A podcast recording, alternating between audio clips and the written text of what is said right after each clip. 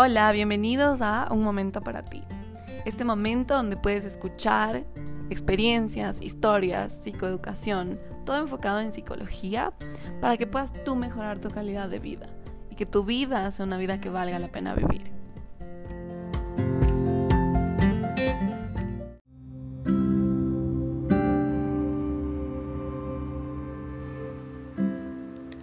Hola a todos, bueno, espero se encuentren súper bien, espero que los anteriores episodios les hayan encantado, porque este va a estar muy muy bueno y creo que es un episodio muy muy valioso.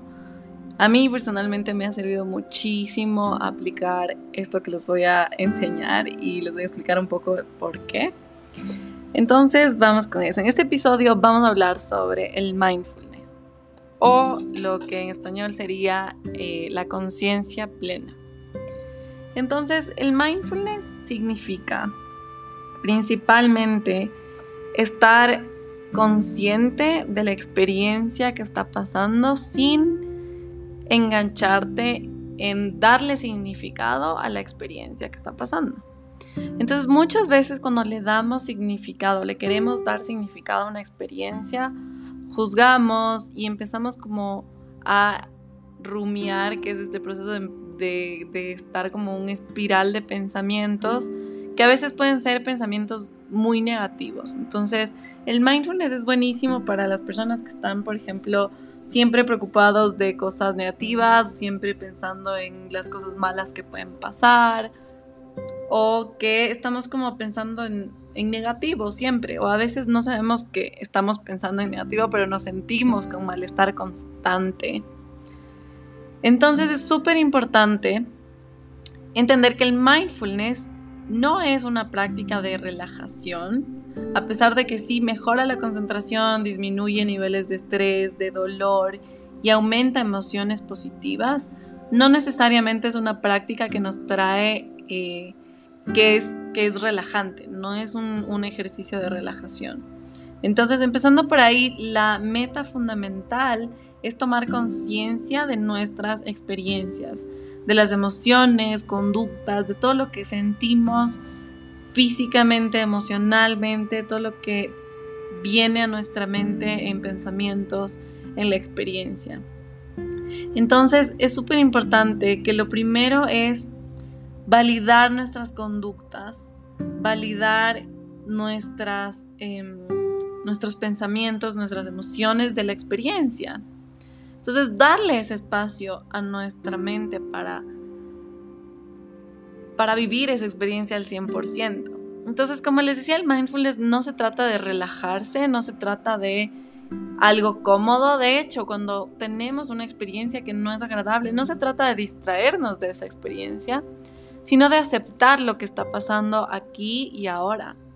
Como hablaba en eh, un podcast anterior sobre aceptar la emoción, aceptar la experiencia, el mindfulness nos, ayuda muchísimo a aceptar lo que está pasando aquí y ahora.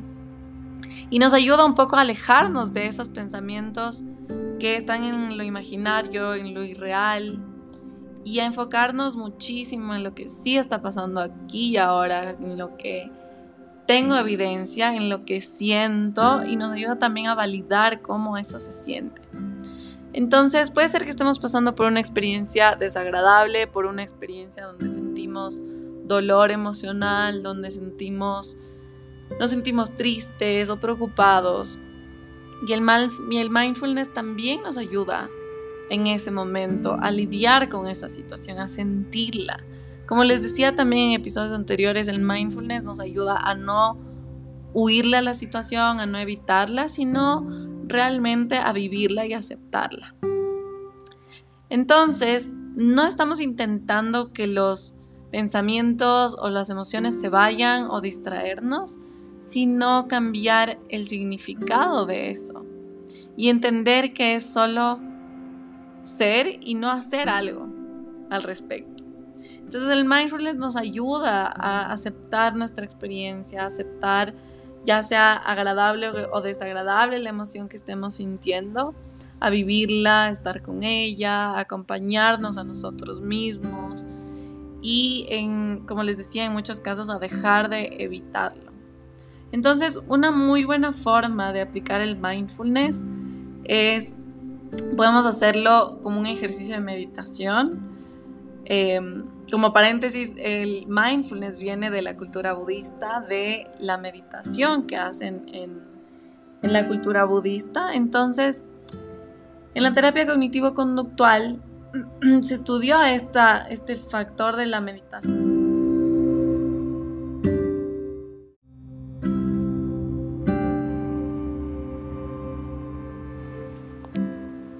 Se estudió este factor de la meditación y se logró encontrar que lo que realmente ayuda en la terapia y lo que realmente es, crea un impacto en nosotros de la meditación es esta capacidad de ponerle atención plena a nuestra experiencia.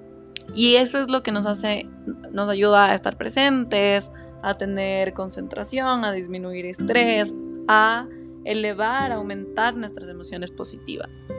Entonces, si bien se parece muchísimo a la meditación, no es, la no es meditar porque puede ser desagradable, puede ser que la experiencia que estemos sintiendo no sea una experiencia eh, que se sienta agradable, que se sienta bien.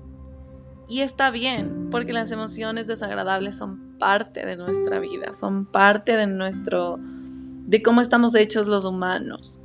Entonces, nos ayuda muchísimo a lidiar con situaciones donde no nos sentimos agradables, no tenemos sensaciones agradables.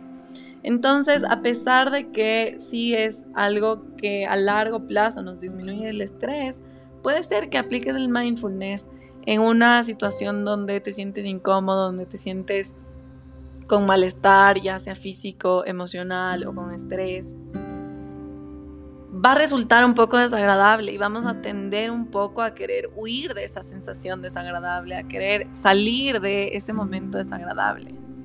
Pero lo bueno es que mientras más lo practicamos, menos desagradable es, menos carga de pensamientos eh, irreales o pensamientos imaginarios hay y nos enfocamos mucho en el presente. Entonces eso nos permite muchísimo también ver soluciones. Entonces el mindfulness si bien nos permite tener una perspectiva distinta de nuestra experiencia, ya sea agradable o desagradable, también nos permite ver todo desde un punto de vista distinto.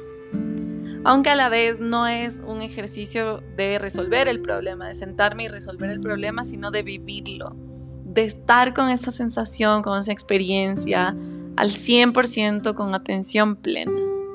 Entonces les voy a dejar un ejercicio en el siguiente episodio que va a ser solamente un ejercicio de mindfulness.